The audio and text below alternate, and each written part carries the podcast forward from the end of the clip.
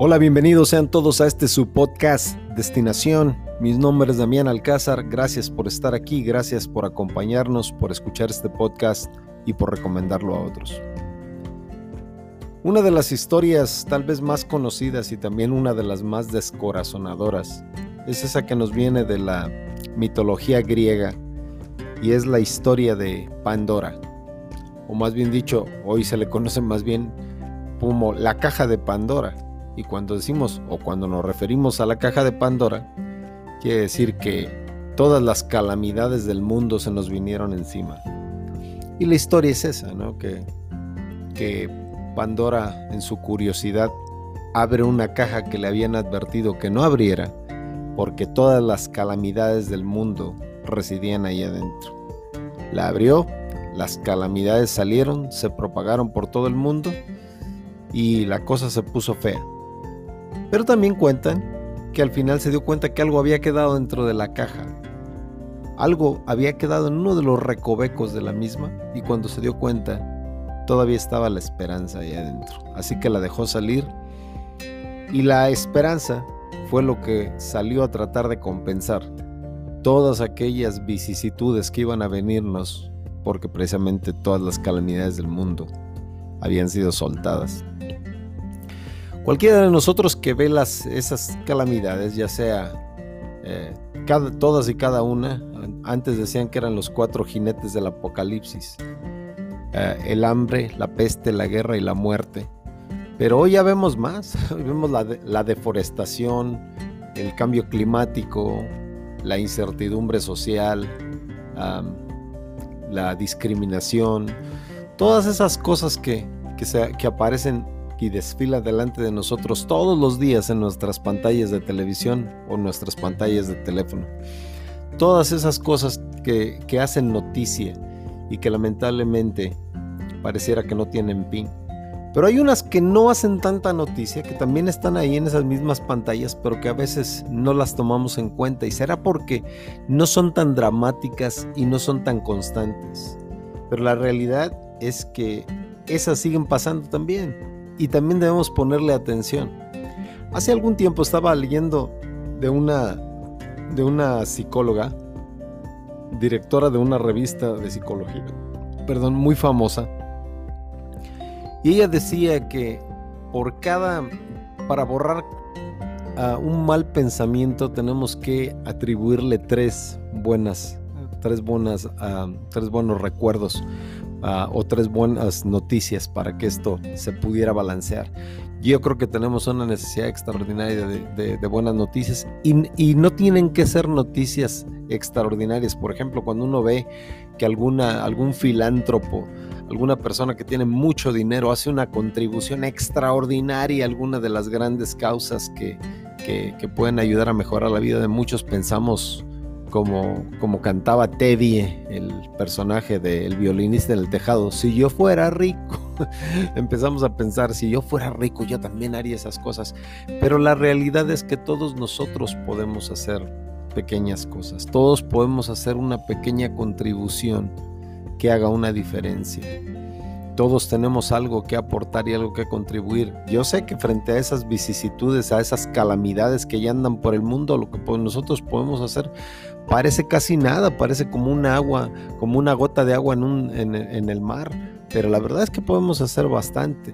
Las grandes organizaciones, las organizaciones de ayuda, de ayuda ah, mundial, incluso algunas de ellas que ayudan específicamente a, la juventud o a los niños desamparados, han, analizado esto y lo han hecho de manera extraordinaria. Y entonces es, ahí donde se dan estas promociones que uno ve en la televisión, estos anuncios donde te dicen, por 65 centavos de dólar al día puedes cambiarle la vida a alguien. ¿Quién no va a querer cambiarle la vida a alguien por 65 centavos de dólar al día? Todo el mundo se apunta porque si te dijeran, tenemos 428 mil refugiados que necesitan comida, comida, agua potable, este, servicios de salud, consejería psicológica, no, mejor cada quien agarra sus canicas y se va a su casa, ¿no? Pero cuando te dicen 65 centavos de dólar pueden cambiarle la vida de una persona y te ponen a esa persona incluso por nombre, entonces la cosa se vuelve más personal y hasta nos gusta más la idea, ¿no? Sientes que le estás dando a alguien, no a una, no a una multitud que no tiene forma y que no tiene nombre y que no sabes qué va a pasar y que, y que te sientes francamente incapaz de hacer nada.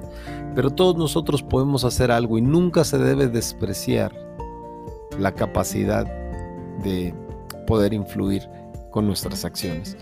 Hace algún tiempo, una de mis, ah, dos de mis historias favoritas, una de ellas fue de este hombre en la India que vivía en, un, en una población la cual estaba detrás de una montaña, pero la montaña estaba exactamente obstruyendo el camino entre la ciudad más grande y su, y su pequeño poblado, así que la gente tenía que darle la vuelta y tardaban muchas horas para darle la vuelta a la montaña. Lamentablemente en una de esas su, se, casó y tuvo a su esposa y su esposa estando embarazada y habiendo encontrado ciertas complicaciones, quería atravesar la montaña y, no pudo. Y no pudo atravesar la montaña, era, un camino muy difícil. Y, eh, ella murió junto con su hijo.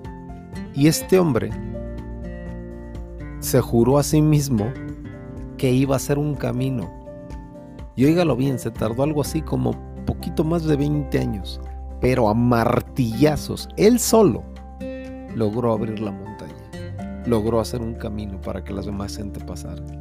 Ahora, esta no es ninguna invitación para que se vaya a buscar un martillo y vaya abriendo montañas a punta de martillazos. Yo creo que ese es un caso extraordinario. El, otro, el otro está más sencillo, yo creo que este nos va a gustar más. Este se trata de un, hace años eh, leí de él, era un escritor argentino, eh, argentino de origen, ah, bueno, de ascendencia francesa y dice que cuando era niño vivió en una área de Argentina en la cual eh, se les había dado, por algunos motivos políticos bastante siniestros, se le había dado la concesión a una compañía maderera a que pudiera, a que pudiera explotar uno de los bosques ahí cercanos y básicamente lo arrasaron. No dejaron nada.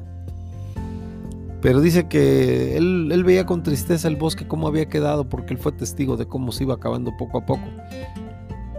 Pero con el tiempo se dio cuenta de algo.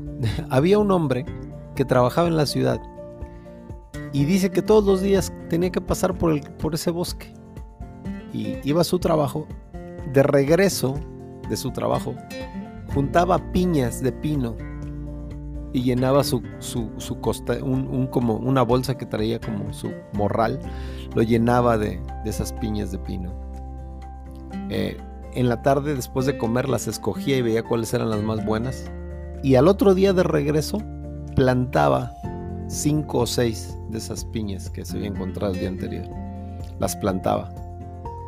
El muchacho este cuando ya, cuando ya fue adolescente tuvo que irse, sus padres lo enviaron precisamente a Francia a que estudiara ya el resto de su carrera. Y después regresó a Argentina a visitar a sus padres ya ancianos y cuenta que quedó sorprendido del bosque que ahora estaba en el lugar que, había, se encontraba desolado anteriormente.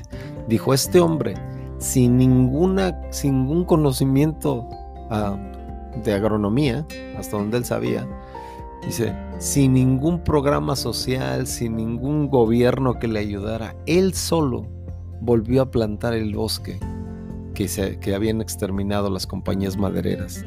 Yo creo que esto, es maravilloso porque la verdad que a veces nosotros, como dije, delante de todas esas desgracias que nos pasan y que si vemos nuestras pantallas de televisión tenemos suficiente como para que nos dé un ataque de pánico, ¿qué podemos hacer nosotros contra tales cosas? Podemos hacer mucho, una acción a la vez. E, este, estos dos personajes son la prueba de que las cosas se pueden hacer cuando uno pone algo de su parte. Acuérdense, no se trata de salvar a la humanidad entera, trata de salvar a alguien. De hecho, hay un, hay un dicho en, la Torah, el libro sagrado de los judíos, que dice que aquel que ayuda a una vida salva a la humanidad entera. Así que poco a poco y uno por uno pero lo podemos lograr. Gracias por estar en este su podcast Destinación. Mi nombre es Damiana Valencia. Gracias por estar aquí. Gracias por escucharnos, por compartirnos y por ser parte de toda nuestra, nuestra audiencia y de esta familia. Nos vemos, nos escuchamos en la próxima. Acuérdense, todos en la vida tenemos una destinación, pero solo algunos toman los pasos para alcanzarla.